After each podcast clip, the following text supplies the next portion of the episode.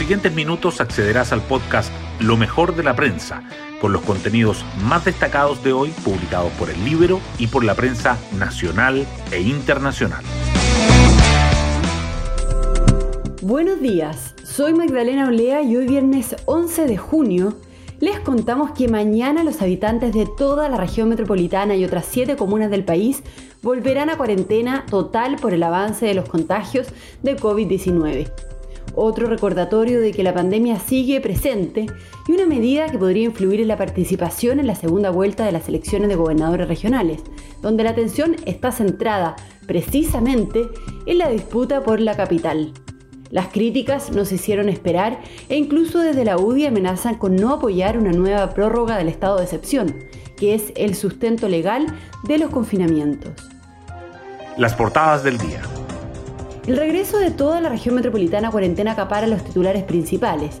El Mercurio dice que el rebrote de la pandemia fuerza un nuevo confinamiento total en la capital y que Salud urge a 2,8 millones de rezagados a vacunarse mientras que la tercera agrega que Santiago ingresa a su tercera gran cuarentena y los expertos identifican nueve factores que inciden en el alza de los casos.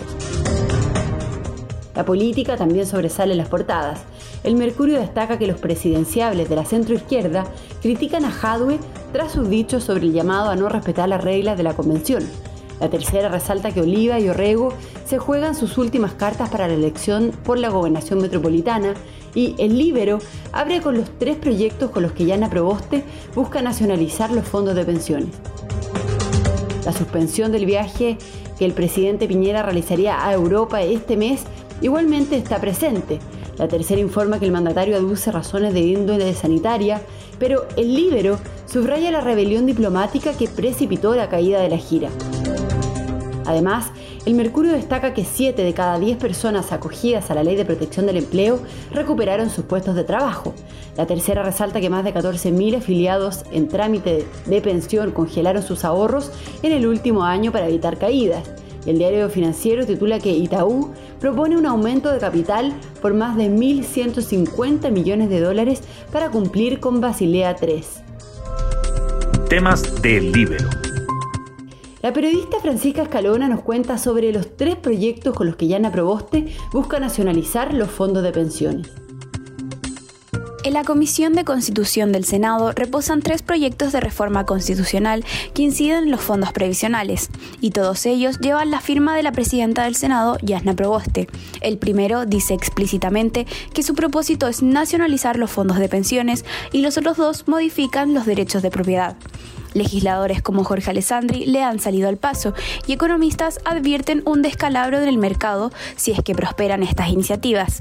Y aunque la primera propuesta apunta a un sistema de pensiones solidarias, bajo el título se explicita la finalidad de diseñar e implementar la renacionalización del sistema de pensiones, es decir, un retiro de ahorro y una reintegración estatal. Pueden encontrar esta nota en www.ellibero.cl. Hoy destacamos de la prensa. El rebrote de la pandemia obliga a un nuevo cierre de la región metropolitana y Salud urge a 2,8 millones de rezagados a vacunarse. Luego de dar cuenta de 7.716 nuevos contagios y 198 fallecidos por COVID-19, el Ministerio de Salud anunció que las 52 comunas de la capital retrocederán a la fase 1 del plan paso a paso a partir de mañana. Es el segundo confinamiento total de la región metropolitana y el tercero del Gran Santiago. Esta medida fue criticada por los candidatos a la gobernación metropolitana, por la oposición e incluso por el oficialismo.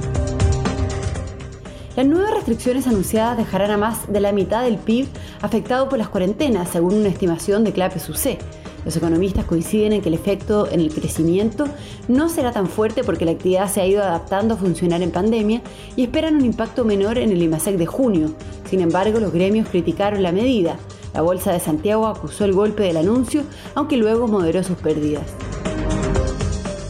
El candidato del Partido Comunista, Daniel Jadwe, respaldó los planteamientos del grupo de 34 convencionales, principalmente de la lista del pueblo, que promueven modificar las reglas de la Convención Constitucional. Por eso fue criticado por sus pares de centro izquierda, Paula Narváez y Carlos Maldonado, y también por los abanderados de Chile Vamos.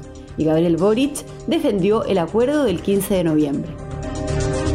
Oliva y Orrego cierran sus campañas para la gobernación de la región metropolitana.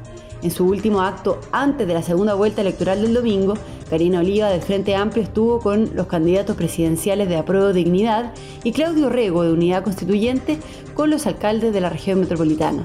Durante la campaña tuvieron siete debates, pero fue en redes sociales donde la contienda subió de tono, con cuestionamientos a las competencias de Oliva y el pasado político de Orrego.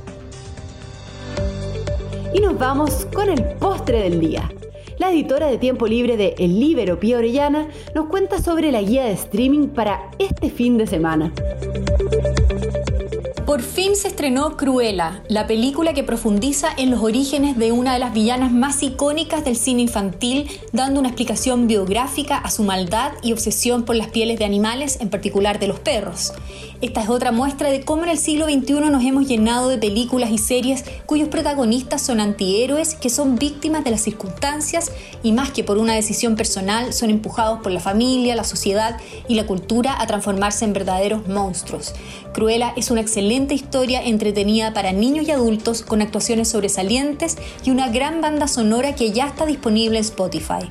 Es también una de esas películas que obliga a conversar con los hijos en la mesa sobre el origen de la bondad y la maldad y la libertad que tienen hombres y mujeres de ir por un camino u otro. Está en Disney Plus, aunque con un pago extra para tener Premium Access. Otra recomendada es una película del 2015 que se llama True Story, en español Falsa Identidad. Basada en una historia real, cuenta cómo un presunto asesino huye antes de ser juzgado y suplanta la identidad de un periodista caído en desgracia. Es muy entretenida y nos alerta de cómo el ser humano está dispuesto a creer cualquier cosa. Está en Netflix. Bueno, yo me despido, espero que tengan un muy buen fin de semana y nos volvemos a encontrar el lunes en un nuevo podcast, Lo mejor de la prensa.